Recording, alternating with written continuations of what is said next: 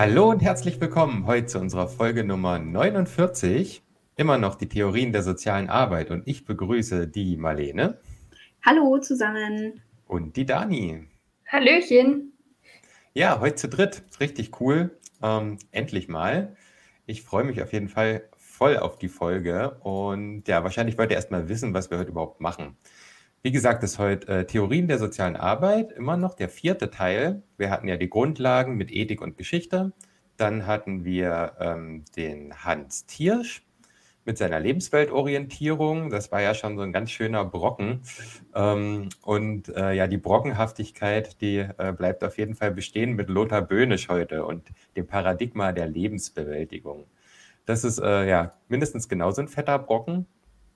Und wie wir es auch beim Herrn Tierschson hatten, werden wir auch hier den Herrn Böhnisch hin und wieder zu Wort kommen lassen, um die ein oder andere Sache noch ein bisschen zu verdeutlichen. Aber erstmal unser Fahrplan für heute. Wir fangen an mit Lothar Böhnisch als Person und dann gehen wir zweitens seine Grundannahmen durch, erstmal überhaupt für die Theorie. Danach geht es um den Begriff der Lebensbewältigung. Was meint er überhaupt damit? Was ist das? Dann kommt ein tiefenpsychologischer Zugang, weil das so ein bisschen eine Besonderheit bei ihm ist. Ähm, dann kommt der Begriff der funktionalen Äquivalente. Äh, was bedeutet das? Was macht er damit? Äh, die Dimensionen bzw. Ressourcen sind dann Punkt 6. Siebtens die Bewältigung aus gesellschaftlicher Perspektive und achtens die Bewältigung im subjektiven Erleben.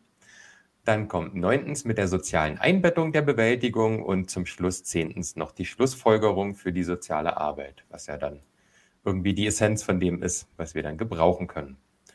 Genau, und heute haben wir das ja schön zu dritt aufgeteilt. Das heißt, alle von uns können sich ein bisschen mehr zurücklehnen während der Folge.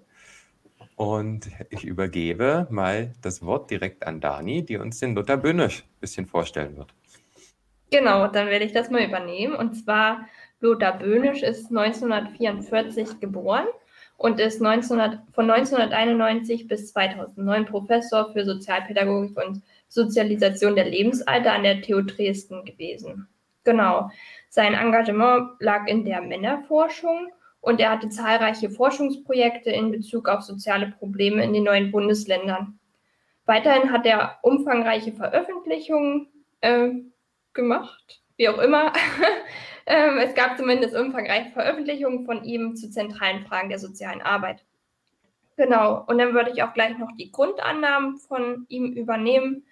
Ja, das erste ist, wenn soziale Arbeit die Lebensbewältigung von Menschen verstehen und unterstützen möchte, müssen der gesellschaftliche Hintergrund und gleichzeitig die subjektive Erfahrung individueller Lebensbewältigung erschlossen werden. Da ist einmal die Bewältigung aus gesellschaftlicher Perspektive zu betrachten, also in der Sozialstruktur, das ist die Freisetzung und einmal die Bewältigung im subjektiven Erleben. Das ist also die individuelle Lebensbewältigung und da ist das die Handlungsfähigkeit. Und das ist unter dem Punkt, dass da auf jeden Fall ein Abspaltungsdruck vorherrscht. Aber dazu später nochmal. Ja, dazu vielleicht noch kurz, ähm, das mit diesem gesellschaftlichen Hintergrund und der subjektiven Erfahrung, das sind dieselben Ebenen, die wir sowohl in der Geschichte schon hatten und auch bei Hans Thiersch ähm, mit, mit, ach, ich vergesse die Namen immer, ja, Jane Adams und Mary Richmond. Mary Richmond, genau. Ähm, dieses na, gesellschaftliche Perspektive und subjektive Perspektive. Wir haben ja versprochen, dass das in jeder Theorie irgendwie mitkommt. Und das ist hier der Punkt, wo das auch wieder mitzufinden ist. Genau, das wollte ich nur kurz ergänzen. Ja, wunderbar. Dann machen wir mal weiter mit der Definition der Lebensbewältigung. Hier haben wir zwei ähm, etwas längere Zitate, die wir aber erklären, keine Sorge, ihr kennt uns ja. Also, Zitat Nummer eins: Sozialstrukturelle Probleme sozialer Deintegration können sich in biografischen Integrations- und Integrit Integritätskrisen und damit einhergehenden kritischen Lebensereignissen vermitteln. Lebensbewältigung meint in diesem Zusammenhang das Streben nach subjektiver Handlungsfähigkeit in Lebenssituationen, in denen das psychosoziale Gleichgewicht im Zusammenspiel von Selbstwert, sozialer Anerkennung und Selbstwirksamkeit gefährdet ist. Puh. Das erste habt ihr geschafft. Also, es geht um das Streben nach subjektiver Handlungsfähigkeit, wie auch in den Grundannahmen schon mal kurz angesprochen wurde. Und vor allem geht es um dieses psychosoziale Gleichgewicht, das in diesen kritischen Lebenssituationen sehr gefährdet ist. Und dieses Gleichgewicht ist das Zusammenspiel von Selbstwert, sozialer Anerkennung und Selbstwirksamkeit. So, Zitat Nummer zwei. Sozialpädagogische Problemkontexte sind von den Klienten und Adressaten her dadurch typisch gekennzeichnet, dass Menschen unterschiedlicher Lebensalter versuchen, in biografischen Krisensituationen durchzukommen und dabei die prekäre Spannung von Suche nach einer eigenen Handlungsfähigkeit und sozialer Integration geraten. Die eigene Handlungsfähigkeit kann dabei auch im sozialen desintegrativen Verhalten gesucht werden. Sozialpädagogik und soziale Arbeit müssen bzw. haben also hier Hilfen ähm, zu leisten, wo biografische Handlungsfähigkeit und soziale Integration so bedroht sind, dass sie nicht mehr von Betroffenen allein sozialverträglich hergestellt und ausbalanciert werden können. Also es geht um die Spannung. Auf der einen Seite die Suche nach der eigenen Handlungsfähigkeit, aber auch die Suche nach sozialer Integration. Also ihr könnt euch vorstellen, wenn ihr selbstbestimmt handeln wollt, dass es nicht zwingend immer innerhalb gesellschaftlicher Normen und Werte funktioniert. Und dort den Mittelweg zu finden, das ist manchmal ein ganz schön schmaler Grad und man kann leicht abstürzen. Die soziale Arbeit kann dann hier Hilfen leisten, wenn eins oder beides nicht allein geleistet werden kann. Also wenn der Mensch nicht mehr in der Lage ist, selber diesen Grad zu bewältigen, sondern ein kleines Geländer braucht. Und das Ganze ist eben das Streben nach psychosozialer Handlungsfähigkeit in kritischen Lebenssituationen. Um das Ganze nochmal ein bisschen zu verdeutlichen, geben wir hier das erste Mal Herrn Böhnisch das Wort aus ähm, einem Vortrag des Bundesinstituts für Sozialpädagogik. Äh, als erste Begriffsklärung unter Bewältigung verstehe ich das Streben nach psychosozialer Handlungsfähigkeit in kritischen Lebenssituationen. Das Streben nach psychosozialer Handlungsfähigkeit in kritischen Lebenssituationen. Oder anders ausgedrückt, wie komme ich in kritischen Lebenssituationen wieder ins Gleichgewicht? Das wollen wir jetzt mal versuchen, ein bisschen auszudifferenzieren. Erstmal, was ist eine kritische Lebenssituation? Wir haben es ja in der Sozialpädagogik, Sozialarbeit, ich, ich tue die beiden Begriffe synonym gebrauchen, haben wir es ja immer eigentlich mit kritischen Lebenssituationen zu tun, also mit Klienten und Klientinnen, die an kritischen Lebenssituationen gescheitert sind, die in kritische Situationen hineingeraten, hineingeschlittert sind. Nehmen wir mal ein Beispiel, die kritische Situation Arbeitslosigkeit. Was passiert da? Wenn ich arbeitslos werde, dann verliere ich einiges. Ne, dann verliere ich den Sinn des Lebens möglicherweise. Dann verliere ich mein Einkommen. Dann verliere ich vielleicht meine Freunde, meine Freundinnen, weil ich sie über Arbeit ja alle gehabt habe. Ne? Und ich verliere vielleicht auch meinen Status, mein Ansehen. Ich traue mich vielleicht gar nicht mehr auf die Straße. Es gibt ja Arbeitslose, die gehen erst ein Vierteljahr lang äh, aus Haus, als ob sie zur Arbeit gehen würden und kommen wieder zurück, aber sie gehen eben nicht. Also ihr seht, eine kritische Lebenssituation ist eine Situation, in der die bisherigen Ressourcen, die bisherigen Möglichkeiten, die ich hatte, nicht mehr da sind, versagen. Also ich habe kein Einkommen mehr, ich habe keine, die Freunde sind nicht mehr da, die Beziehungen sind weg, der Status ist weg. Das ist eine kritische Lebenssituation. Das könnt ihr durchdeklinieren auch auf andere kritische Lebenssituationen. Scheitern in der Partnerschaft zum Beispiel, Scheitern der Familie, Auseinanderbrechen der Familie, kritische Lebenssituationen, Sucht, Alkohol oder Drogen. Was fällt da alles weg? Was bricht da alles weg? Ja, ich finde es immer wieder spannend, wie, ähm, wie klar und deutlich er sich ausdrückt, wenn er redet und wie verwirrend das Ganze sein kann, wenn er schreibt. Absolut, ja, das meintest du ja auch schon vorhin, Dani, ne? dass du auch so ein bisschen, äh, immer ein bisschen so Probleme hattest, Böhnisch zu verstehen. Auf jeden Fall. Ich hatte da meine Probleme mit, aber also gerade mit den zwei langen Zitaten, Also muss ich ehrlich zugeben. Aber jetzt so durch diese, ja, durch den Einwurf, sag ich mal, von ihm auch, ähm, wird das alles deutlicher auch, ne? Ja, fragt man sich vielleicht, na, warum man nicht so deutlich schreibt, wie er spricht. Aber ähm, ja, das ist ja auch natürlich ihm selber überlassen, wie er das dann schreibt. Und das ist ja, man kann sich ja auch durchackern. Man kann es ja verstehen. Es dauert halt nur ein bisschen. Also bei mir zumindest. Vielleicht ist das bei anderen intuitiver. Also ich kann dir da äh, versichern, ich bin da ganz ähnlich drauf. Also ich brauche auch ein, zwei Anläufe, bis ich verstanden habe, was meint er mit diesem Satz. Ja, mir geht's genauso. ja, super, dann sind wir doch alle auf dem gleichen Stand. Dann würde ich mal weitermachen mit viertens. Genau, die drei nächsten Punkte übernehme ich. Und hier muss ich auch dazu sagen, das ist jetzt, also unsere Hauptquelle ist natürlich wieder die PowerPoint aus den Vorlesungen. Und das sind jetzt so Sachen, die ich nach eigener Interpretation noch so mit rangefügt habe, äh, teilweise aus dem Fachtext, äh, den wir auch für die Hausarbeit bearbeiten müssen von Böhnisch, als auch ähm, von verschiedenen Interviews, die ich mir noch von ihm angesehen habe. Und das wiederholt sich auch teilweise später noch, aber ich würde es hier nochmal ganz klar als einzelne Punkte aufgreifen. Genau, also Vorsicht, eigene Interpretation. Das erste, also was heißt erste, Punkt 4 ist es ja jetzt, ist der tiefenpsychologische Zugang. Obwohl ich jetzt nicht weiß, ob tiefenpsychologisch jetzt wirklich das richtige Wort ist. Wie gesagt, das äh, war jetzt für mich das passendste. Und da würde ich jetzt nochmal auf dieses psychosoziale Gleichgewicht eingehen. Das ist wirklich super wichtig bei ihm, ähm, dass immer, das, es gibt immer ein Streben, dieses psychosoziale Gleichgewicht äh, aufrechtzuerhalten. Das ist so diese, dieses Handlungsstreben. Und das ist äh, nicht irgendwie individuell oder so, sondern das ist äh, so psychologisch, tiefenpsychologisch einfach gegeben. Das ist halt einfach da. Und das besteht halt aus dem Selbstwert, den wir irgendwie uns selber zuschreiben, der ganz oft mit den Zuschreibungen von außen zusammenhängt.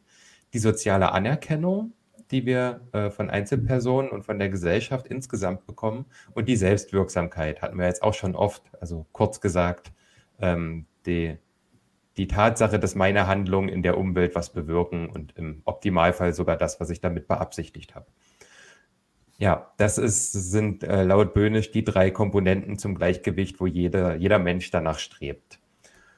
Und es geht äh, in kritischen Lebenssituationen immer darum, dass dieses psychosoziale Gleichgewicht nicht da ist, dass das irgendwie im Ungleichgewicht ist.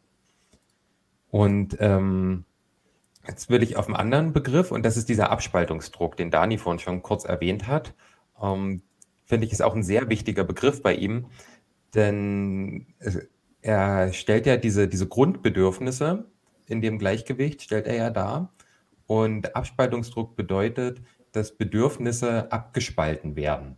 Also als subjektiv notwendig wird das empfunden, diese Verdrängung oder Abspaltung von den Bedürfnissen, weil sie zum Beispiel oder bei deren Thematisierung beispielsweise in der Gesellschaft nicht erwünscht ist.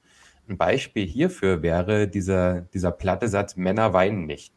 Na, wenn man das so jung zum Beispiel sagt, dann wird ähm, diese, es ist ja Weinen drückt ja auch so eine Hilflosigkeit aus, das ist auch ein wichtiger Begriff bei Böhnisch, Hilflosigkeit, offen gezeigte Hilflosigkeit. Und diese kann halt nicht offen gezeigt werden, weil es halt verpönt ist, dass Jungs weinen. Und dann wird dieses, dieses äh, Bedürfnis, das ist ja auch ähm, eine Anerkennung irgendwie von außen, das wird dann abgespalten. Das wird ähm, ja quasi verdrängt oder auf eine andere Art und Weise äh, versucht dann ins Gleichgewicht zu bringen. Und das kann ganz krasse Folgen annehmen. Ähm, also die Ursache ist halt dieses Nicht-Erwünscht-Sein von zum Beispiel offen gezeigter Hilflosigkeit oder auch diese Fehlerkultur, die wir haben. Es ist nicht erwünscht, Fehler zu machen. Es ist immer erwünscht, fehlerlos zu sein. Und ähm, ja, dann kann das nicht thematisiert werden. Und wie wir ja auch mittlerweile wissen, sind Sachen, äh, die nicht bearbeitet, nicht thematisiert, nicht gezeigt werden können, die man halt irgendwie immer runterschluckt, dass das halt äh, auf lange Sicht eigentlich immer kritisch endet. Und die Folge davon ist, dass halt antisoziales oder auch aggressives und autoaggressives Verhalten entstehen kann. Das klingt ein bisschen paradox, aber ähm, Beispiel wäre hier das Stören in der Schule. Weiß gar nicht, ob ich es irgendwo später nochmal, ja, es kommt dann im nächsten Punkt auch nochmal ein bisschen ausführlicher. Ähm, also das Ziel ist schon immer diese Integration, diese Anerkennung, Selbstwert, Selbstwirksamkeit. Und das kann sich aber paradoxerweise in antisozialen und aggressiven Verhalten äußern, was ja jetzt nicht besonders integrativ wirkt, aber trotzdem immer die Integration zum Ziel hat. Das ist hier irgendwie das Spannende.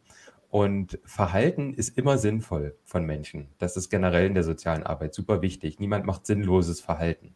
Das ist immer wichtig und macht immer Sinn.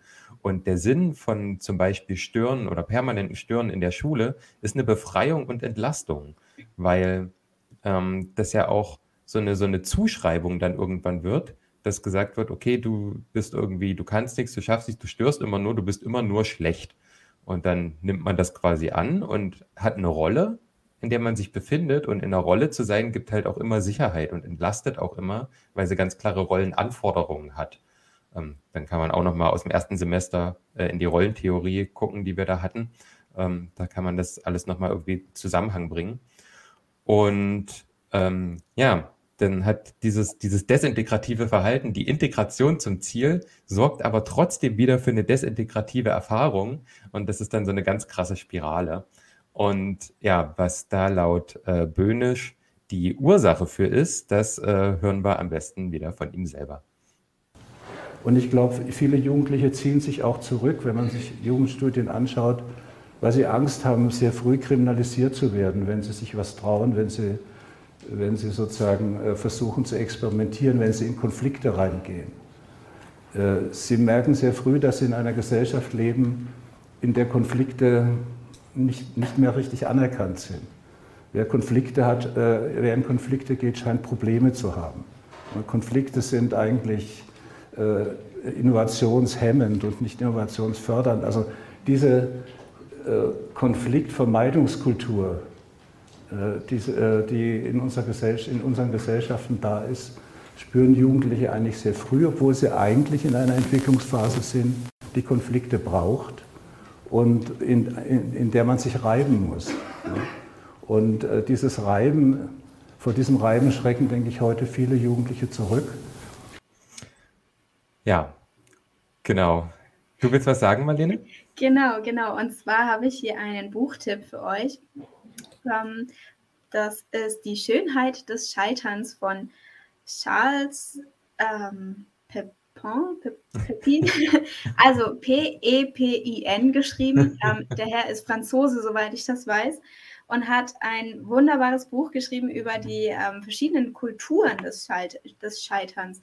Vor allem ähm, vergleicht er hier Deutschland und äh, Frankreich im Gegensatz zu Amerika und sagt, in Amerika ist ähm, die Kultur des Fail Fast eher anerkannt. Also ähm, am besten sehr früh im Leben einmal scheitern, daraus lernen und dann den richtigen Weg finden.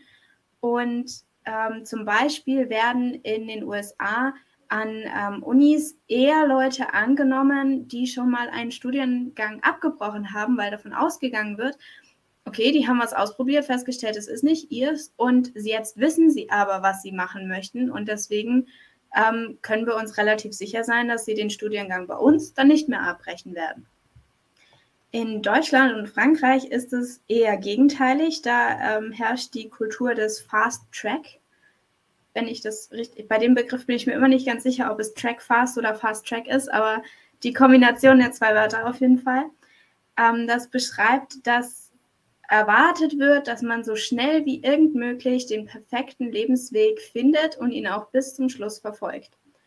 Und Scheitern bedeutet hier keine neue Findung, sondern ähm, das Versagen des, des Weges im Grunde. Und auch wenn man ähm, zum Beispiel mal insolvent war in Deutschland oder Frankreich, wird auch davon ausgegangen, dass es derjenige nicht schafft, nochmal ähm, irgendwie erfolgreich zu sein und er kriegt auch nicht wirklich eine Chance oder sie kriegt keine Chance mehr. Und das finde ich sehr bezeichnend und ich fand fast in seinem Buch den, die Kultur des Fail Fast sinnvoller und, und für mich auf jeden Fall sehr viel schöner. Ja, super. Danke für den Buchtipp auf jeden Fall.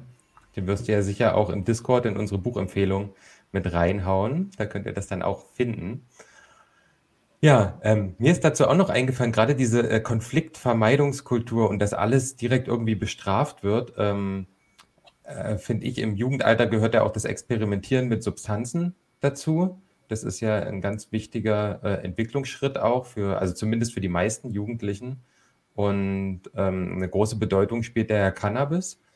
Und ich finde halt diese, diese krassive, äh, diese krassive, schönes Wort, nutzen, nutzen wir das Wort krassive äh, Strafverfolgung oder auch Kriminalisierung, ähm, die ist halt so prekär, dass wenn äh, Jugendliche irgendwie das ausprobieren und da halt äh, sich sowas kaufen, beispielsweise damit erwischt werden, das hat halt so, so einschneidende Folgen, ähm, ja gar nicht nur für sie selber so, da hängen ja dann auch die Eltern mit drin und äh, das wirkt sich dann auch wieder auf die Schule aus und so. Und wenn dann da wirklich ähm, Strafen draus entstehen und jedes, jedes äh, Verhalten, was von der Gesellschaft nicht erwünscht ist, irgendwie sofort bestraft wird, dann äh, hemmt das halt diese Exploration, die halt im Jugendalter äh, so angesagt ist, weil man ja halt Grenzen austesten muss. Und wenn die Grenzen eh schon da sind, in, ganz nah an dem, wie man sich immer verhält, dann ist natürlich nicht viel mit Grenzen austesten. Und ja, das so als ein Beispiel. Also ich will jetzt gar nicht in irgendeine Richtung drängen, äh, dass man das jetzt, äh, ja, also ich finde schon, man sollte es legalisieren, aber da gibt es natürlich auch Gegenargumente, verstehe ich auch. Und aber das so als ein Beispiel, was da auch eine Rolle spielt. Genau, dann würde ich mal zu Punkt 5 kommen, die funktionalen Äquivalente. Ähm, ja, zwei schwierige Wörter, aber so schwierig ist es eigentlich gar nicht. Denn was er damit meint ist, äh, Zitat, die Möglichkeit, Setting oder ein kleines Projekt, wo er, also der Jugendliche, die Chance hat, mit der Zeit zu spüren, dass er nicht angewiesen ist auf das abweichende Verhalten. Also nehmen wir nochmal das Beispiel von dem, äh, sagen wir mal, der, der Junge in der, weiß nicht, siebten, achten Klasse, der permanent den Unterricht stört, um sich dadurch ja auch seine Anerkennung zu holen. Und das ist halt dieses abweichende Halten in Form von antisozialem Verhalten. Antisozial, weil ja irgendwie die Funktion ist, dass da alle irgendwie was zusammen lernen, beispielsweise, und er halt diese Atmosphäre stört und das unterbricht von der Gruppe. Und dies gibt ihn halt für diese zwei, drei Minuten, äh, die, das, die er stört und die das dann auch noch thematisiert wird, dann ist er tatsächlich im Gleichgewicht. Und das muss man erstmal verstehen. Ähm, dieses psychosoziale Gleichgewicht. Er bekommt seine Anerkennung von MitschülerInnen äh, für das Stören. Das ist irgendwie cool, er hat sich was getraut. Er bekommt so eine Art negative Anerkennung von der Lehrkraft. Ähm, er, hat, äh, er hat Selbstwirksamkeit und eine Selbstwirksamkeitserfahrung. Ne? Er, er, tut etwas und das hat irgendwie eine Wirkung auf sein Umfeld, auch eine, die er erwartet hat. Ähm, und sein Selbstwert steigt, weil er ja äh, sich selber mittlerweile durch diese anhaltende Negativzuschreibung damit identifiziert, dass er der Störenfried ist. Und äh, das ist, nun mal alles Inhalt vom psychosozialen Gleichgewicht. Und so, so äh, paradox das klingen mag, dieses Unterrichtsstören, dieses antisoziale, abweichende Verhalten, ähm, das bringt ihn ins Gleichgewicht. Und da man jetzt nicht mit Verboten oder so davon ausgehen kann, das ihm zu verbieten, dieses Verhalten, oder ihm das auszureden, von wegen, ja, guck doch mal, das ist voll blöd und dies und das macht das nicht mehr. Nee, wie ich vorhin schon gesagt habe, jedes Verhalten hat immer Sinn. Und da muss man auch immer ansetzen. Man kann nicht ein sinnvolles Verhalten wegnehmen und nichts als Ersatz geben. Und da kommen die funktionalen Äquivalente ins Spiel. Das sind halt Möglichkeiten, Settings, Projekte, die halt äh, diese, dieses psychosoziale Gleichgewicht wieder fördern. Dass halt ähm, die, das Selbstwert, Anerkennung und Selbstwirksamkeit erfahren werden kann, ohne ähm, antisoziales Verhalten zu zeigen, indem man äh, zum Beispiel ja mit einem kleinen Projekt einfach die, die Fähigkeiten äh, dieses Menschen, der ja sich immer wieder zum Beispiel auch kreative Sachen überlegt, den Unterricht zu stören. Da ist ja die Kreativität auch eine Ressource, dass man das äh, aufgreift und in Projekten bearbeiten lässt. Und ja, quasi, dass man so eine Art, na, so eine Art Ausgleich gibt. Man, man stellt quasi fest, okay, warum? Was ist das Ziel, warum die Person sich so verhält? Und dann versuchen wir irgendwas äh, bereitzustellen, wo die Person auch dieses Ziel erfüllen kann, halt nur mit einem Verhalten, was jetzt äh, andere nicht belastet und auch zur eigenen Entwicklung der Person dann wieder beitragen kann. Genau, ich hoffe, das ist ein äh, bisschen klar geworden jetzt. Wie gesagt, ist auch alles äh, das, was ich als eigene Interpretation aus so ein paar Schnipseln mir zusammengesammelt habe. Aber ich finde, das ist ein sehr wichtiger Begriff, weil der kommt bei Böhnisch meiner Meinung nach oder meiner Erfahrung nach bisher auch sehr oft vor. Genau, ich kann, ich kann ja mal Rückfragen einfach an euch beide. Funktionale Äquivalente, habe ich das so erklären können, dass ihr das irgendwie verstanden habt? Ja, auf jeden Fall. Also äh, super Erklärung, auch ein super Beispiel zum, zur Umsetzung, finde ich. Also ja, sehr gut ich fand auch echt augenöffnend, dass man das ja tatsächlich nicht ausreden kann. Ich meine, man, mhm. ähm, man ist sich dessen irgendwo bewusst, aber trotzdem, wenn man dann in die, in die Situation kommt, dass zum Beispiel äh, man sieht, äh, oh, meine Freundin ritzt sich zum Beispiel. Mhm. Die erste Reaktion ist, warum tust du das denn? Das ist doch total unlogisch oder sowas. Und dass, dass man dann versteht, ja, es, es, bringt überhaupt nichts, das jemandem auszureden mit den Argumenten, ja, das bringt doch gar nichts, du tust dir nur selber weh, sondern ähm, dass, dass das viel, viel mehr Untergrund hat, den man gar nicht sieht. Das ist einem erstmal gar nicht bewusst und ich habe mich auch dabei erwischt, dass ich einem Bekannten gesagt habe, ja, wieso denn eigentlich, ist doch total unlogisch, bis ich gemerkt habe, vielleicht war mein Satz eigentlich das Unlogische an der ganzen Situation. Ja, super spannend. Genau, könnt ihr mal selber, habt, kennt ihr bestimmt auch von, von euch selber garantiert oder von Freundinnen so Situationen, wo ihr echt denkt, boah, ja, warum nicht einfach aufhören damit? Und dann versucht das mal an diesem psychosozialen Gleichgewicht ein bisschen äh, durchzuspielen. Das ist ganz spannend und funktioniert super gut. Und ich finde, das ist auch, ist eine gute Reflexion auch, um zu verstehen, dieses, also ich kann es gar nicht oft genug sagen, so Verhalten ist immer sinnvoll. Immer. Es gibt kein sinnloses Verhalten. Niemand verhält sich sinnlos. Bei Verhalten hat immer ein Ziel. Genau. Und Punkt 6 mache ich jetzt auch noch. Das sind die Dimensionen bzw. Ressourcen. Ähm, ja, wie, wie genau das jetzt beschrieben wird, ähm, ich glaube, in, in einem Interview hat das mal Ressourcen genannt, in einem Text, den ich gelesen habe, heißt es Dimensionen. Also ähm, genau, ein bisschen vorsichtig mit den Begrifflichkeiten. Aber es sind vier Stück. Ähm, ähnelt sich tatsächlich ein bisschen mit auch Hans Thiersch. Äh, haben wir zuerst mal die Dimension der Zeit. Und da geht es, was ich auch schon angesprochen habe, vor allen Dingen um dieses Übernehmen von anhaltenden negativen externen Bewertungen in die Selbstwahrnehmung. Also, ne, dir wird gesagt, du bist schlecht, du kannst nichts, ähm, du störst immer nur den Unterricht, wenn wir mal bei dem Beispiel bleiben. Und das äh, wird dann in die Selbstwahrnehmung auch so angenommen, okay, ich bin schlecht, so, ich bin ein schlechter Schüler. Ähm, das Einzige, was ich irgendwie immer mache, ist den Unterricht stören und das erfolgreich. Das muss man ja auch sehen, dass das funktioniert halt. Und das ist dann eine Rolle auch, in die man schlüpft. Äh, diese Störenfried-Rolle könnte man sie jetzt mal nennen. Und das gibt Sicherheit. Das klingt auch wieder ein bisschen komisch. Warum gibt das jetzt Sicherheit, dass man sich in einer negativen Rolle befindet? Das gibt deswegen Sicherheit, weil äh, eine Rolle klare Anforderungen hat und in einer Rolle immer festgeschrieben ist, wie man oder nicht festgeschrieben, aber es gibt so, so quasi wie Anweisung und Erwartung, Rollenerwartungen. Okay, wie wird sich diese Person verhalten? Was sind in den und den Situationen die Sachen, wie ich handeln sollte, um meiner Rolle zu entsprechen? Und da muss ich nicht aus der unendlichen Vielfalt der Welt wählen, was ich jetzt tun könnte, sondern habe halt meine Rolle, in der ich mich befinde. Und das gibt mir Sicherheit, weil da kann ich mich dran festhalten. So sehen mich die anderen, so sehe ich mich, weil es ist ja in meine Selbstwahrnehmung übergegangen. Und da deswegen entwickle ich eine Abhängigkeit dieser Rolle gegenüber. Und das verfestigt sich krass, dieses Verhalten. Und da sieht man erstmal, wie das, wie das eigentlich zusammenhängt und dass das nicht einfach nur irgendwie ein, ja, wenn man jetzt unreflektiert da reingeht, irgendwie ein ungezogenes Kind ist, was keinen Bock auf Schule hat und irgendwie den anderen nicht ermöglicht, dass die hier vernünftig lernen und äh, immer nur die LehrerInnen fertig macht.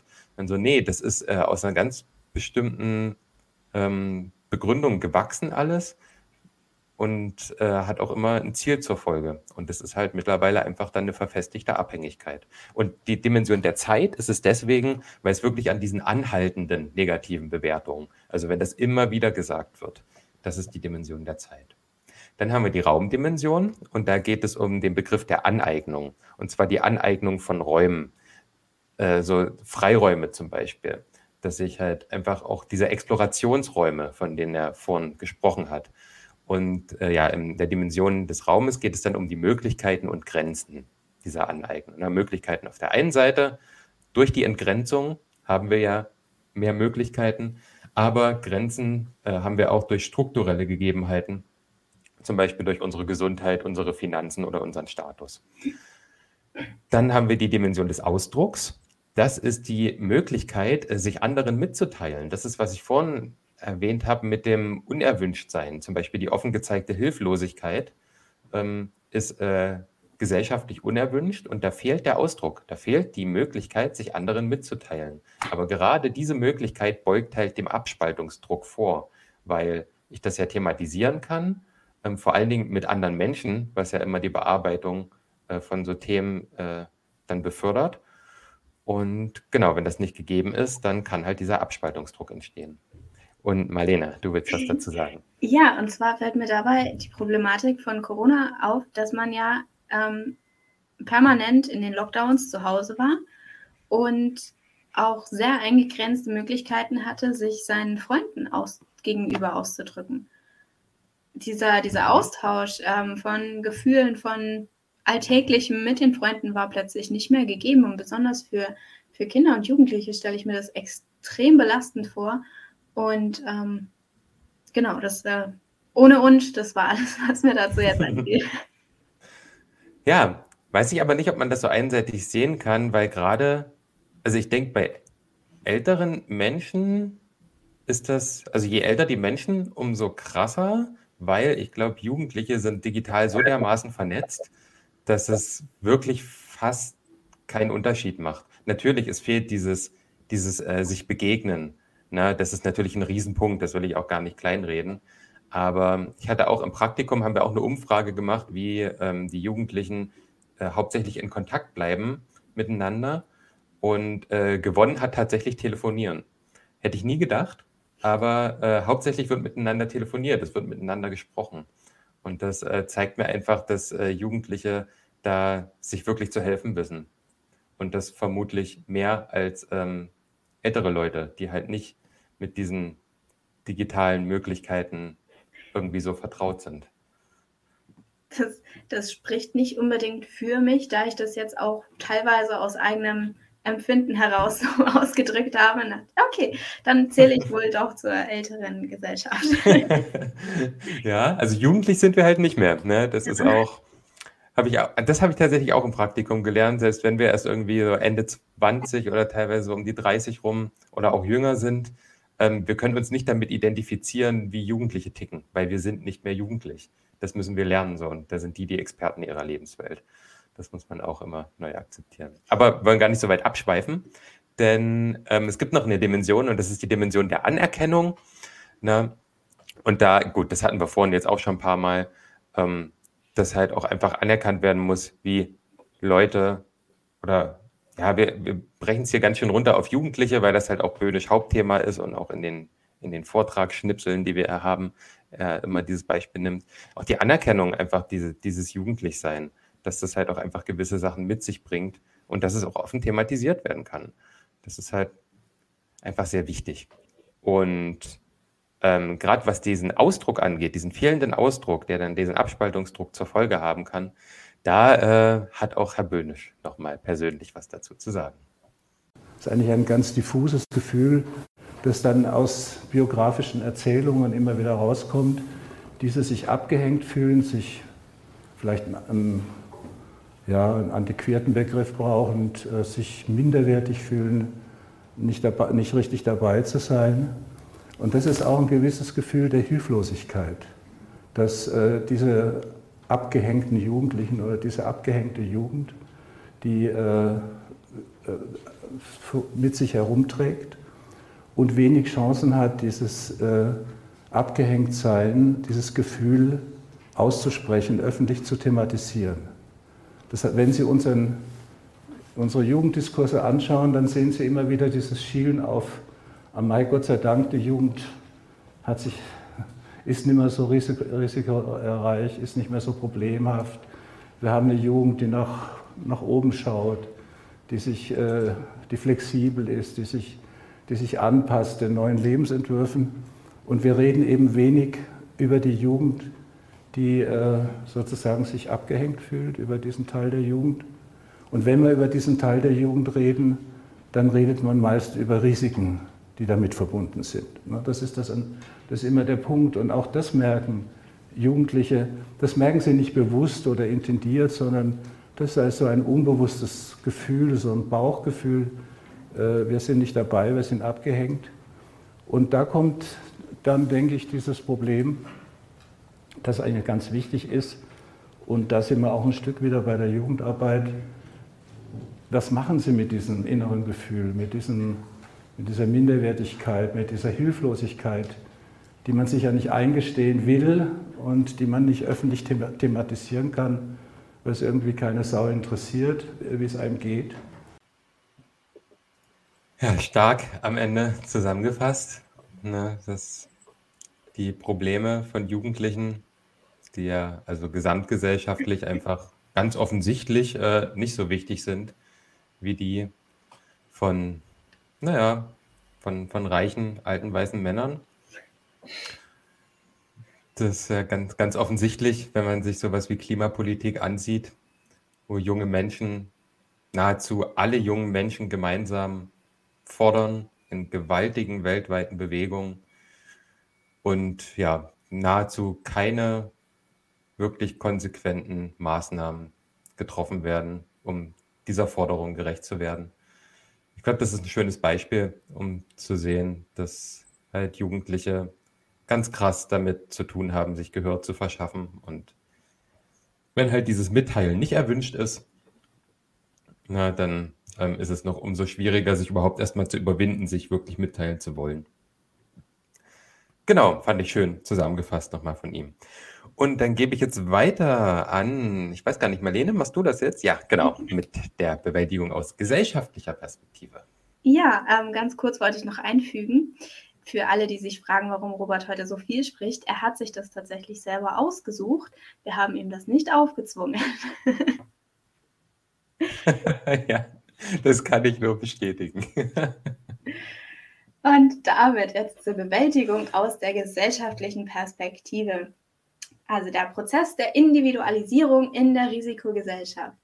Das ist quasi das Herauslösen aus historisch vorgegebenen Sozialformen und Bindungen im Sinne traditioneller Herrschafts- und Versorgungszusammenhänge. Kurz gesagt, das Lösen von Traditionen. Auch ähm, der Verlust traditioneller Sicherheit im Hinblick auf Handlungswissen, Glauben und leitende Normen. Ähm, und hier hatten wir vorhin in der Vorbesprechung schon das Beispiel, zum Beispiel diese traditionelle Sicherheit. Ich gehe am Sonntagmorgen in die Kirche, verbringe dort zwei Stunden, spreche danach noch mit meiner Gemeinde und dann ähm, der Sonntagnachmittag gehört an mir. Was ist jetzt aber, wenn ich entscheide aus welchen Gründen auch immer, ich möchte Sonntagmorgen nicht mehr in die Kirche gehen, kann ich dann Sonntagmorgen ausschlafen? Bete ich dann von zu Hause? Was mache ich mit dem gewonnenen Vormittag? Das ist, ist eine gewisse, ähm, ja, es ist eine Freisetzung, aber es, es birgt auch Unsicherheiten, allerdings auch wieder einen enormen Gewinn. Ich habe mehrere Stunden Freizeit für mich gewonnen, für die ich aber erstmal entscheiden muss, was mache ich damit eigentlich? Dann natürlich ähm, die Suche. Noch ganz kurz. Ja. Genau. Das ist natürlich die Freisetzung auf der einen Seite, ne, dass ich für mich selber äh, auf einmal irgendwie Freiheit habe und selbst entscheiden kann, was ich tue. Und andererseits auch wieder hier die Entgrenzung, um das auch nochmal hervorzuheben, dass diese Tradition nicht mehr eingehalten werden muss. Das ist die Entgrenzung. Diese, diese Grenze, die ist nicht mehr da. Ich kann das selber entscheiden. Und deswegen hängt diese Entgrenzung mit äh, Freisetzung auch immer zusammen. Und das sind wirklich zwei zentrale Begriffe äh, in dieser Theorie, die immer wieder, die man ja an allen Stellen immer wieder finden kann. Dankeschön. Den Begriff hatte ich tatsächlich komplett ignoriert. genau, es geht auch nach, äh, Entschuldigung, ich fange den Satz nochmal an. Es geht auch um die Suche nach einer neuen Art der sozialen Einbindung. Also gesprochen an dem Beispiel, ähm, irgendwo habe ich gerade einen Hall drin. Egal. Also Nochmal von vorne. Es geht um die Suche nach einer neuen Art der sozialen Einbindung. Gesprochen an dem gerade erwähnten Beispiel. Ich äh, bin jetzt nicht mehr Sonntagvormittag auch mit meiner Gemeinde in der Kirche und ähm, habe dort meine sozialen Kontakte, sondern wo finde ich die sonst im Alltag? Wo ähm, binde ich mich in meine soziale Gesellschaft weiterhin mit ein. Dann die soziale Integration bleibt trotz der allgemeinen Freisetzung auch in der hocharbeitsteiligen Gesellschaft, die wir heute haben, ein existenzielles Bedürfnis des Menschen. Also wir brauchen das, dass wir uns integrieren in die Gesellschaft um uns herum. Dann die Entstehung einer neuen sozialen Segmentierung, also die bisherige vertikale Schichtgefüge, das, das löst sich auf, also dieses Klassenverständnis vielleicht oder ähm, ganz bekannt ist in Indien dieses Kastensystem, das löst sich zumindest in unserer Gesellschaft weitestgehend auf und stattdessen bilden sich horizontale lebensweltliche Inklusionen und Exklusionen. So ein bisschen mit Milieus vergleichbar, die nebeneinander existieren, auch mit annähernd gleichen Startbedingungen, aber die sich auch gegenseitig ein bisschen ausschließen. Also wer in dem einen ist, kommt nicht unbedingt in das andere rein. Und diese neue Segmentierung durch den ähm, auch digitalisierten Kapitalismus erzeugt äh, diese horizontale Aus, also horizontal ausgegrenzte, beziehungsweise sogar Menschen, die im Sinne der Ökonomie hier mit sehr großen Anführungszeichen überflüssige sind. Genau. Das war es eigentlich schon zur Bewältigung aus der gesellschaftlichen Perspektive. Und damit übergebe ich an dich, Dani. An genau.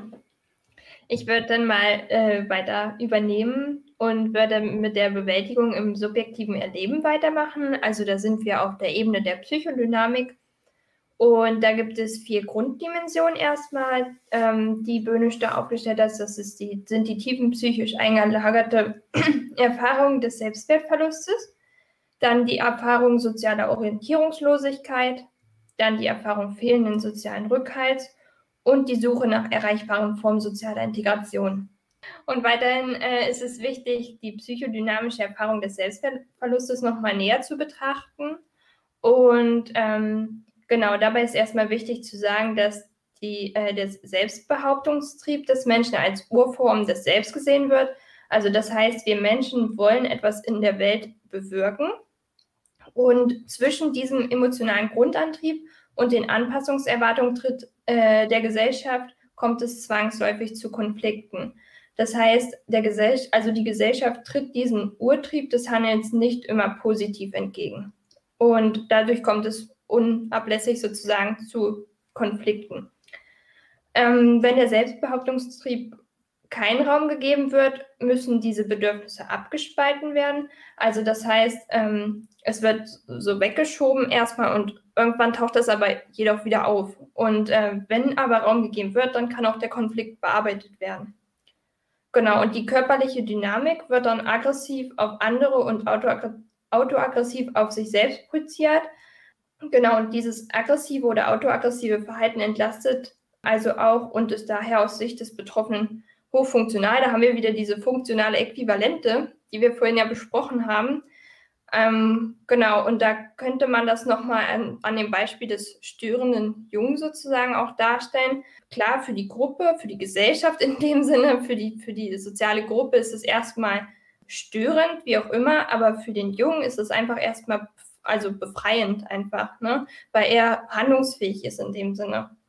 Und um daran anzuknüpfen, ist es bei allem, ja, bei all dem geht es doch um die soziale Integration und da würde ich auch ganz gerne dann noch das weiter fortführen. Das unvermeidliche Streben nach Handlungsfähigkeit enthält meist eine sozial integrative Absicht, auch wenn sie vordergründig von normativen Mustern abweicht. Dissoziales Verhalten kann daher auch als Suche nach Anerkennung und sozialer Geborgenheit interpretiert werden. Und die soziale Disintegration erzeugt daher paradoxerweise die Zusammengehörigkeit.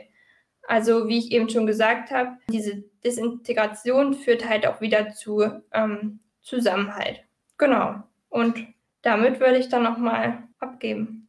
Ja, erstmal an den Herrn Böhnisch. Die Schule hat, in die Schule ist ein bestimmtes Jugendbild eingeschrieben. Ne? Also heute auf etwas verzichten, heute etwas lernen, heute etwas leisten, damit man morgen etwas hat. Das ist die Schule. Jetzt haben, sind viele Jugendliche in der Schule, die glauben eigentlich nicht dran oder können sich nicht vorstellen, dass das, was sie heute lernen, leisten, dass es morgen ihnen was bringen wird. Und sie sehen ja in der gesellschaftlichen Umgebung, dass es heute nicht mehr so einfach ist, dass die Übergänge schwieriger geworden sind und dass man nicht sich einfach darauf verlassen kann, dass das, was man in der Schule lernt, dass es später einem was nützt.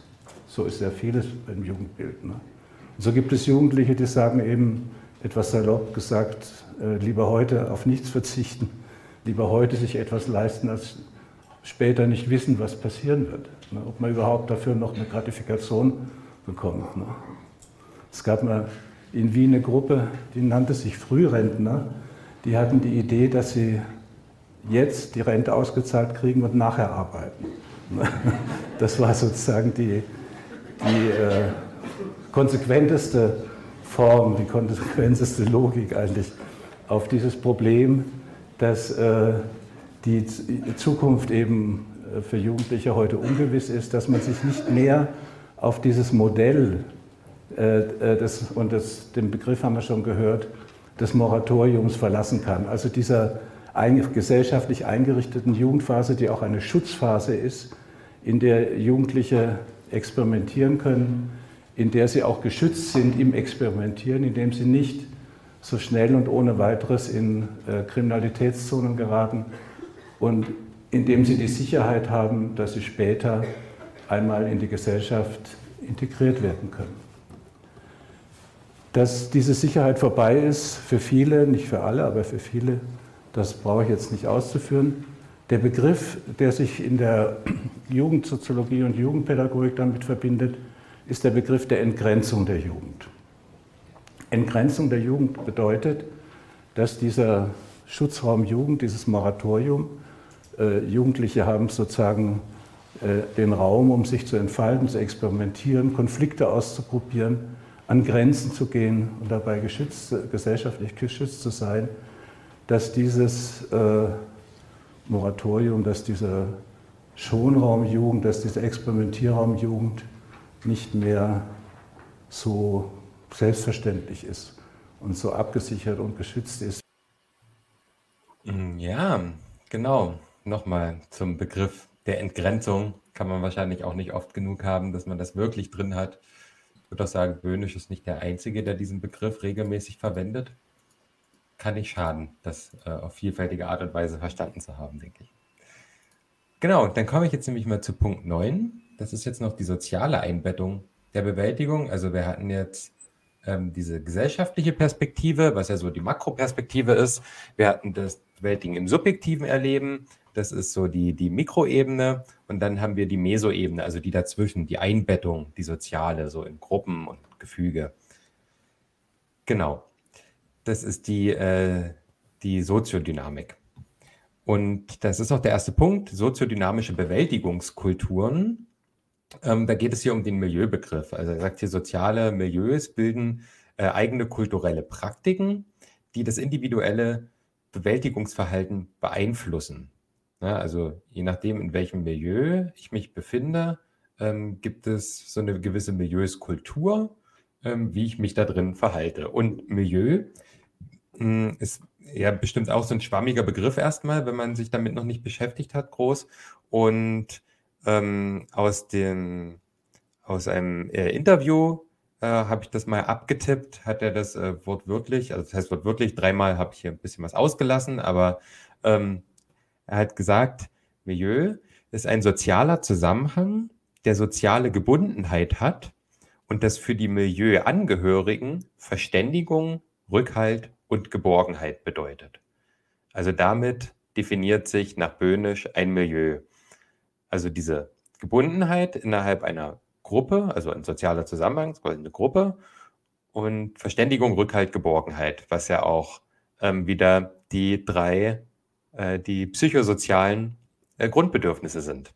Und deswegen ist das Milieu auch so wichtig. Ähm, und weiterhin hat er dann gesagt, äh, die Einzelnen merken, dass auch andere so sind wie sie. Und das ist ein super, super wichtiger Punkt, ähm, wenn man dann vor allen Dingen zu Punkt 10 für die soziale Arbeit, was das da bedeutet, nochmal hat. Ähm, und er redet hier von dem psychosozialen Spiegel. Also wenn ich ähm, ein, machen wir nochmal das Beispiel auf, der äh, in Anführungszeichen Störenfried, abgestempelte Störenfried, ähm, ist ja alleine in seiner Klasse als der Störenfried. Und der hat ja da gar keine, gar keine Anbindung in seinem Störenfried-Sein sozusagen. Er, er kriegt ja gar nicht sein Verhalten gespiegelt, weil ja andere gar nicht so sind wie er.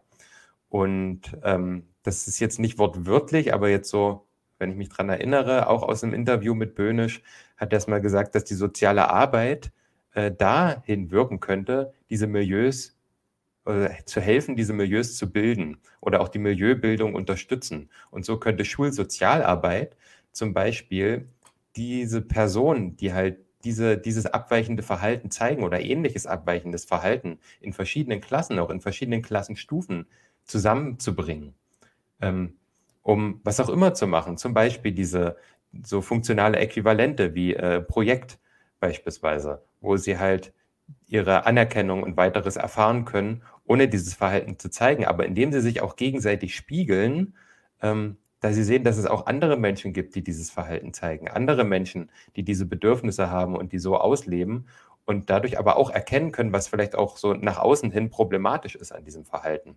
Also in diesen Milieus, äh, die bilden sich ja einmal unter sich und verfestigen dann auch teilweise negative Zuschreibungen, was ja auch problematisch ist. Aber andererseits kann die Sozialpädagogik diese Milieus auch eröffnen, um ähm, Bewältigung zu ermöglichen. Das finde ich einen super schönen Gedanken. Und wesentlich ist dabei, ähm, also für diese Kultur, für diese Bewältigungskultur innerhalb des Milieus, ob und wie Konflikte thematisiert werden und ob diese tabuisiert sind. Und das ist hier wieder dieses gesellschaftliche Nicht-Erwünschtsein von offen gezeigter Hilflosigkeit oder überhaupt thematisieren. Beispielsweise, äh, wenn es nicht erlaubt ist, äh, Gewalt zu thematisieren, was ja oft auch einfach totgeschwiegen wird, worüber einfach nicht geredet wird, dann ist jetzt so ein ganz plattes Beispiel, aber dann suche ich als ähm, naja, Jugendlicher, der Gewalt irgendwie äh, anwendet und auch irgendwie gelernt hat, dass das eine, naja, eine, eine Lösung sein kann für Konflikte äh, in seinen Augen, ähm, der sucht sich dann natürlich ein Milieu, wo das anerkannt ist. Und das könnte zum Beispiel ähm, eine gewaltbereite ähm, rechte Struktur sein oder äh, so eine Neonazi-Struktur beispielsweise. Und äh, genau durch äh, sowas können dann halt Menschen ähm, in, diese, in diese Milieus, also abrutschen ist auch schon wieder so ein wertender Begriff, aber einfach da, da reinkommen, weil sie halt einfach merken oder einfach eingeladen sind, dass andere sich auch so verhalten und ähm, sich da diese, diese Kultur, diese Gewalt äh, erlaubt und auch das Thematisieren dieser Gewalt erlaubt. Und das findet man so in der Gesellschaft nicht wieder. Und das ist ein gewaltiger Rückhalt, das ist eine Verständigung und gibt Geborgenheit. Das wäre für dieses Beispiel sehr passend. Ja, Marlene. Ja, ähm, was mir dazu jetzt äh, direkt durch den Kopf schießt, ist das Lied Stummer Schrei nach Liebe von den Ärzten. Das ist genau das thematisiert, was du, was du gerade beschrieben hast. Und ähm, ich würde das jetzt auch nicht so ähm, allumfassend sehen, also nicht, nicht jeder Neonazi ähm, kommt aus diesen Gründen in, in dieses Milieu, aber es, es passt gerade 1A und das wollte ich nicht unerwähnt lassen. Ja, das stimmt. Daniel, ja. was sagen? Genau, ich hatte auch noch ein Beispiel. Äh, ich weiß nicht, ob ich das so mit einwerfen soll, kann, wie auch immer. Aber je nachdem, äh, wo ich mich befinde, entscheide ich mich halt auch in Krisensituationen anders. Und ähm, das ist auch zum Beispiel, wenn ich auf Stress oder so eingehe. Je nachdem, in welchem Milieu ich mich befinde, ähm, entscheide ich anders, wie ich auf diese Stresssituation eingehe. Also die einen empfehlen mir dann in dem einen Milieu sozusagen äh, psychische Gutachtung oder wie auch immer und ähm, Begleitung sozusagen und die anderen, ja, komm, wir gehen zum Beispiel mal was trinken oder wie auch immer oder wir machen uns mal schönen Abend oder wie auch immer. Auf jeden Fall, ähm, je nachdem, wo man sich dann wirklich befindet, ähm, entscheidet man auch in den Krisensituationen anders. Und das, ja, finde ich auch nochmal ganz wichtig. Ja, super. Auf jeden Fall. Genau so ist das. Du hast halt in jedem Milieu, in dem du dich befindest, eine andere Bewältigungskultur. Das ist nochmal voll gut auf den Punkt gebracht. Ja, genau. Und zu dem Ärzte-Song ist natürlich, na klar, nicht so platt, ne, auf jeden Fall. Das verdeutlicht das Thema nochmal schön. Aber es ist auch äh, ein sehr überheblicher Standpunkt, den die Ärzte da einnehmen, den also ich jetzt persönlich jetzt nicht so teilen würde. Genau. Ähm, und die soziale Einbettung halt in dieses Bewältigungsverhalten, worum es ja geht, das ist ja Punkt 9, der zeigt sich halt in Familien, in Gruppen, Klicken, Organisationen, in der Schule, äh, in Arbeitswelt, im Internet und das können alles so Milieus sein, in denen halt die Kultur jeweils verschieden ist. Genau, nächster Punkt sind die sozialpolitischen Spielräume der Lebenslagen. Was bedeutet das nun wieder? Also die Bewertung äh, der Lebenslage nach dem Spielraum, also das, äh, die, so ein bisschen die, die Möglichkeiten, die damit verbunden sind, das Feld der Möglichkeiten, äh, den sie zur Befriedigung, Befriedigung menschlicher Bedürfnisse bereitstellt. Ja, also die Lebenslage wird danach bewertet, okay, wie, was habe ich für Möglichkeiten hier, meine Grundbedürfnisse zu erfüllen? Und ähm, wird nochmal differenziert in Einzelspielräume ähm, da haben wir so Versorgungs- und Einkommensspielraum. Also es sind so verschiedene, verschiedene Etappen. Oder, naja, nee, Spielräume ist eigentlich das richtige Wort. Ähm, Kontakt- und Kooperationsspielraum, Lern- und Erfahrungsspielraum, Muße- und Regenerationsspielraum, Dispositions- und Partizipationsspielraum. Das sind halt alles so Sachen, wo äh, Grundbedürfnisse von uns sich widerspiegeln. Zum Beispiel in dem Partizipationsspielraum. Na, da ist ganz klar die Selbstwirksamkeit. Ähm, brauchen wir, glaube ich, nicht näher drauf eingehen. Halt. Das ist ganz logisch. Und das wird dann halt danach bewertet, wie groß mein Spielraum da ist, überhaupt zu partizipieren, überhaupt meine Selbstwirksamkeit zu erfahren. Und das ist dann halt von der Lebenslage her begrenzt jeweils. Und ähm, dann gibt es noch die Lebenslage als Bewältigungslage. Äh, das bedeutet, die soziale Arbeit kann zwar wesentliche Spielräume der Lebenslage wie Einkommen, Arbeit, äh, oder Rechte, was wir gerade oben schon hatten, kaum verändern, also diese Systeme an sich, hat aber durch Sprache, Beziehung, Raum und Zeit Einfluss auf soziale und kulturelle Spielräume. Also das ist wieder mehr so die, äh, die ne, diese Lebenslage, die ist eher auf der individuellen Ebene, vielleicht noch auf dieser äh, soziodynamischen, aber die soziale Arbeit kann sich hier vor allen Dingen auf die Makroebene stürzen und sagen, okay, sozial und kulturell können wir da was tun. Wir können hier politisch auch irgendwie vielleicht Sachen verändern. Eine kulturelle Veränderung ist ja auf jeden Fall Makroebene. Und die Bewältigungslage, ähm, in der dann Lebenslage als Bewältigungslage zusammengefasst ist, äh, ist im Wesentlichen gekennzeichnet durch die förderlichen oder hinderlichen Ausprägungen der Dimensionen Ausdrucksfähigkeit, Anerkennung, Abhängigkeit und Aneignung. Hier haben wir sie nochmal, die ich vorhin anders beschrieben habe in meiner eigenen Interpretation als Zeit, Raum, Ausdruck und Anerkennung. Ähm, gerade weil die hier auch nochmal erwähnt werden, fand ich das wichtig, vorher nochmal zu erklären ein bisschen. Ähm, genau, also wie förderlich oder hinderlich das dann jeweils ist. Äh, danach wird diese Bewältigungslage analysiert und dann wird halt geguckt, okay, was kann man da an den Strukturen außenrum vielleicht noch ähm, beeinflussen, dass diese Spielräume innerhalb dieser Lebenslagen größer werden. Genau, äh, so viel zu der sozialen Einbettung der Bewältigung. Und jetzt gebe ich für den letzten Punkt an Marlene, die jetzt sich mit den Schlussfolgerungen beschäftigen wird. Genau, und zwar ähm, genau die Schlussfolgerung für uns, für die soziale Arbeit. Was, was können wir jetzt aus der Theorie alles mitnehmen in unser tägliches Arbeiten? Und da gehen wir zum einen ähm, auf das Umgehen der Menschen mit dieser gesellschaftlichen Entwicklung ein. Das kann ähm, als biografische Lebensbewältigung beziehungsweise als Streben nach psychosozialer Handlungsfähigkeit beschrieben werden. Also das Leben ist kontingent, also unvorhersehbar geworden. Ich glaube, das können wir auch alle so bestätigen. Wer da weiß. ist sie wieder, die Entgrenzung. Ja, genau. Äh, es geht nicht mehr um Anpassung oder Abweichung in Bezug auf Normen und Muster, sondern vor allem darum, biografisch handlungsfähig zu bleiben. Ja, also immer das, ähm, dieses subjektive Empfinden auch immer, ähm, selbst handlungsfähig zu sein und eine Auswirkung in der Welt zu beeinflussen. Das weiterhin bestehende soziale Integrationsbedürfnis ist wiederum ein Bezugspunkt biografisch und bewältigungsorientierter sozialer Arbeit. Also dieses, ja, im Grunde das Bedürfnis der Menschen, integriert zu sein in ihr soziales Umfeld, Teil ihrer, ihrer Welt zu sein und nicht nur von außen zuzugucken und das ist, ähm, würde ich sogar sagen, ein zentrales Moment ähm, der, der sozialen Arbeit, um hier unsere Dozentin einmal kurz ein, einzuflechten. der nächste Punkt wäre, der soziale Raum der Risikogesellschaft kann nun mit dem Bewältigungsparadigma vom Menschen her betrachtet werden. Und Robert, du hast es mir vorhin so wunderbar erklärt. Würdest du das nochmal tun, bitte?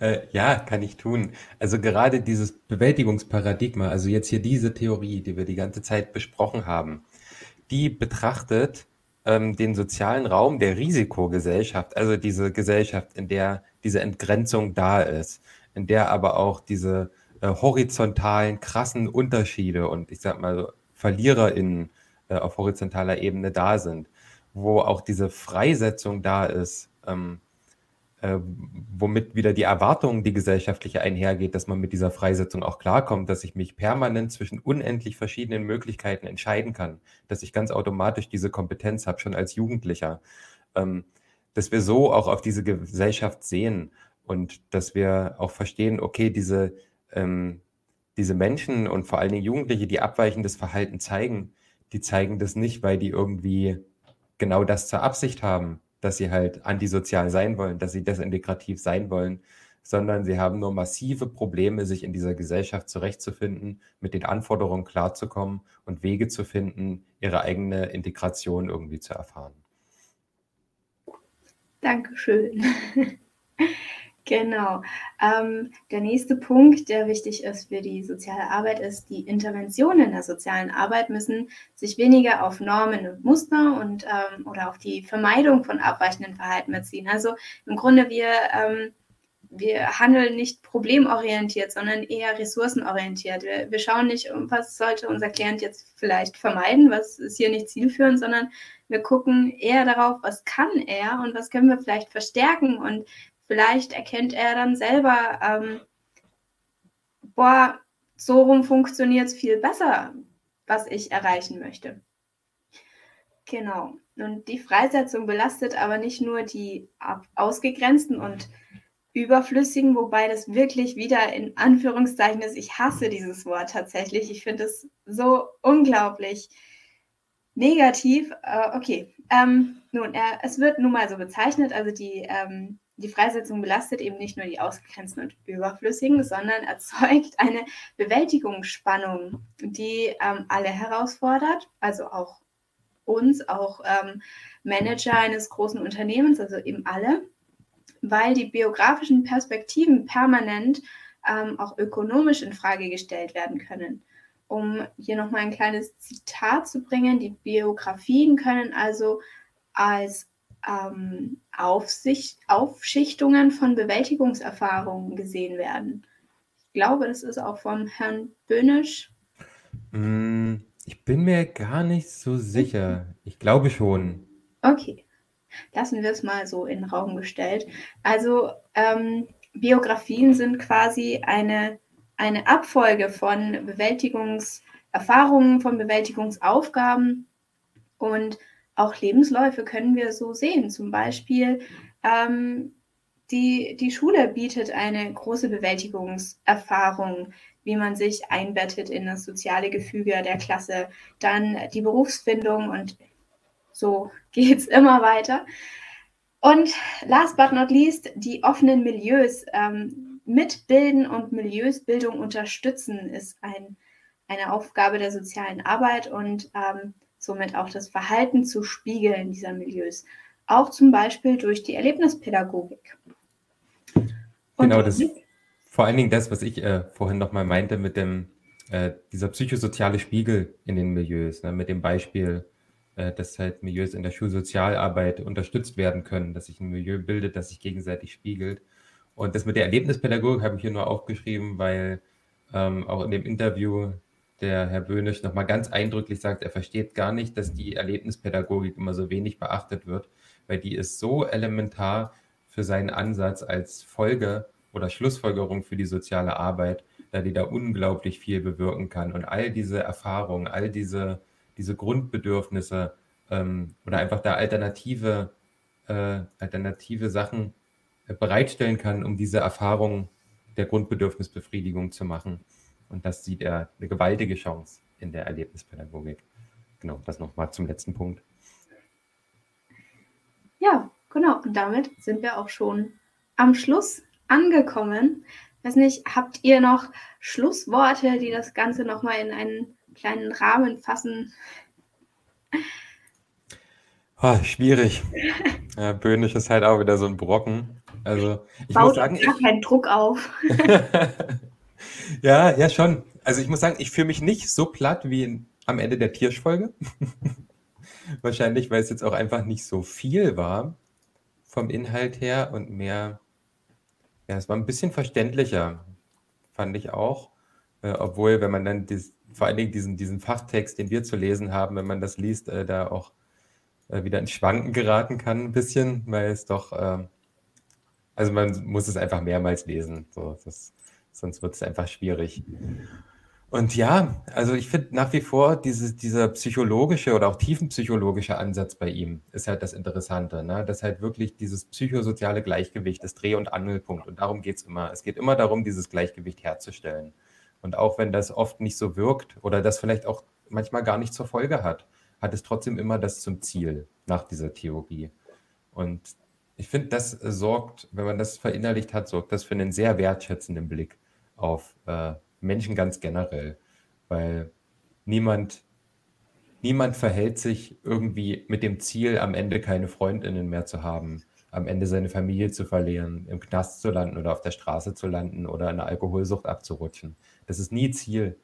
Und Ziel ist immer äh, Anerkennung, ist immer irgendwie auch so ein Erwünschtsein, so ein, eine Wirkung auf die Welt zu haben, irgendwie auch so Sinn zu erfahren. Das ist halt immer das ist immer die, die Bestrebung, auch wenn man das ganz oft nicht verstehen kann und das an uns auch eine starke professionelle Forderung ist, das verstehen zu können und das auch so sehen zu können. Und ich finde, hier wird nochmal ganz, ganz eindrücklich klar, wie wichtig diese Theorien als Grundlage für unsere Arbeit sind, um unser Menschenbild auch mitzuformen und um Verhalten und die Person als solche immer voneinander zu trennen und nie eine Person zu bewerten, sondern immer nur das Verhalten, das eine Person zeigt. Das wären meine Schlussworte. ja, und ja, ich will genau. das gar nicht weiter unter, äh, ja, untermalen. Das hast, hast du, glaube ich, sehr, sehr gut äh, dargestellt nochmal, was das Wichtigste aus der Theorie und auch für unser sozialarbeiterisches Handeln ist. Ähm, ja, Böhnisch, wie gesagt, sehr sehr kompliziert, aber wenn man es denn einigermaßen sozusagen für sich in seinem, ja, in seinem Wissen, wie man es braucht, also für seine Wissensbestände begriffen hat, dann ist das echt spannend, auch sich damit auseinanderzusetzen und auch mit seinen ähm, ja, Methoden für die soziale Arbeit. Also das ist schon echt spannend, sag ich mal. Und ja, hat mir auch Spaß äh, gemacht, bei der Folge mitzumachen. Ja, cool. Genau, da hätte ich eh noch eine kleine Rückfrage an dich dann. Du warst jetzt das erste Mal dabei in so einer ausführlichen Folge. Und du hast ja für deine Hausarbeit, über die haben wir auch schon gesprochen, dir auch den Böhnisch tatsächlich rausgesucht als theoretische Grundlage oder für dein Forschungsprojekt. Ähm, genau. Äh, würdest du sagen, jetzt das Mitarbeiten an dieser Folge, äh, hat das irgendwie unterstützt oder irgendwie, irgendwie einfacher gemacht?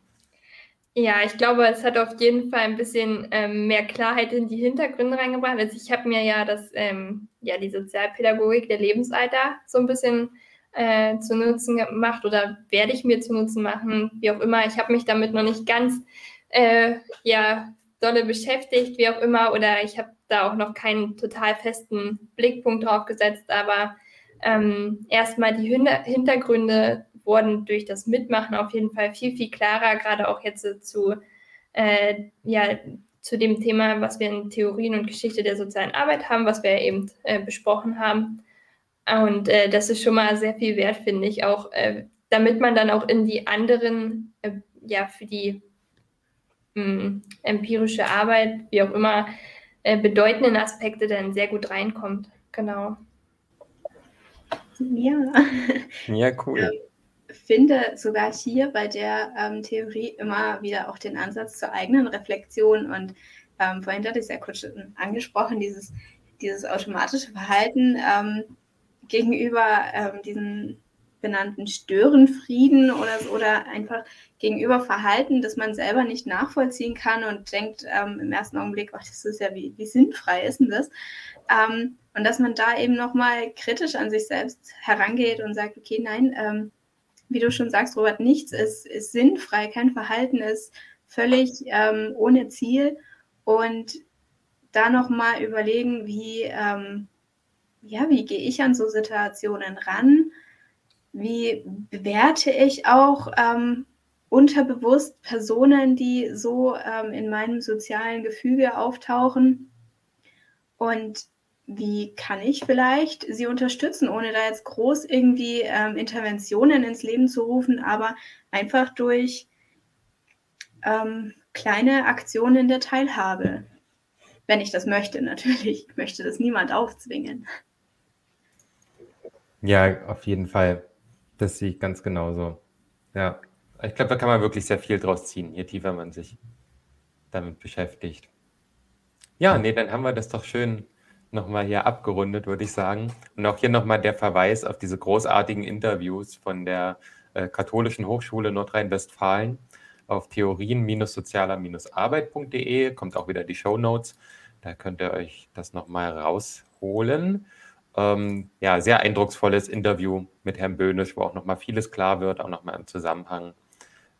Auch der Herr Thiersch äh, vom letzten Mal, der ist ja da auch zu finden. Und für, das, für die nächste Folge in dem Rahmen hatten wir jetzt noch gar nicht die Vorlesung äh, zur Silvia Staub-Bernasconi. Aber auch da ist ein Interview von ihr zu finden, das auch sehr, sehr zu empfehlen ist. Und genau, wie wir es schon beim Herrn Tiersch gemacht haben, lassen wir jetzt im Outro oder überlassen wir jetzt im Outro auch dem Herrn Böhnisch natürlich das letzte Wort zu seiner Theorie. Und dann bleibt uns, wie immer, nur übrig zu hoffen, dass es euch was gebracht hat, dass es euch Spaß gemacht hat und euch noch einen schönen Tag zu wünschen. Dann bis zum nächsten Mal. Tschüss. Tschüss. Tschüssi. Also das ist, denke ich, das Problem der Schule und das merken wir natürlich auch immer äh, in, den, in der Jugendarbeit, dass dann Jugendliche zu uns kommen oder in die Jugendhilfe generell überwiesen werden, die der an der Schule scheitern. Man müsste auch sagen, die Schule scheitert an ihnen. Das ist das Problem, weil sie eigentlich keine Chance haben, äh, die Dinge, die in der Schule nicht abgefragt werden, anzubringen. Ne, sie müssen, wenn sie aus dem Leistungs Kanon der Schule herausfallen, äh, wird nicht nach, ihnen, nach ihren anderen Fähigkeiten gefragt. Es wird nicht danach gefragt, was der notorische Schulstörer, der alle möglichen Inszenierungen hat, für kreative Fähigkeiten eigentlich hat. Dass es ihm gelingt, trotz seiner, äh, äh, ja, trotz seiner Handstellung in der Klasse immer wieder was aufzuziehen, was natürlich dann eine Schulstörung ist, was sofort als Verhaltensstörung aufgefasst wird irgendwann. Und man könnte ja auch umrahmen, also Reframing, umrahmen und sagen, mein Gott, was der alles inszeniert, äh, da steckt doch was drin in dem, dem könnte ich doch eine Chance geben, dass er diese Dinge eben auf eine äh, andere Art herausbringen kann und dadurch anerkannt wird. Und ich denke, und da sind wir beim Begriff der Anerkennung, äh, Anerkennung und Selbstwirksamkeit sind eigentlich die beiden wichtigen Dinge, die Jugendliche brauchen, gerade neben dieser Thematisierung, neben dieser Chance, das, was in ihnen ist, aussprechen zu können und in, in Kontexten aussprechen zu können, wo sie Zugang haben, ist, ist, dass ich als Jugendlicher anerkannt werde, dass, ich, dass meine Resultate anerkannt werden, dass anerkannt wird, was in mir steckt und dass ich Raum habe, um wirksam zu sein, um Resonanz zu kriegen.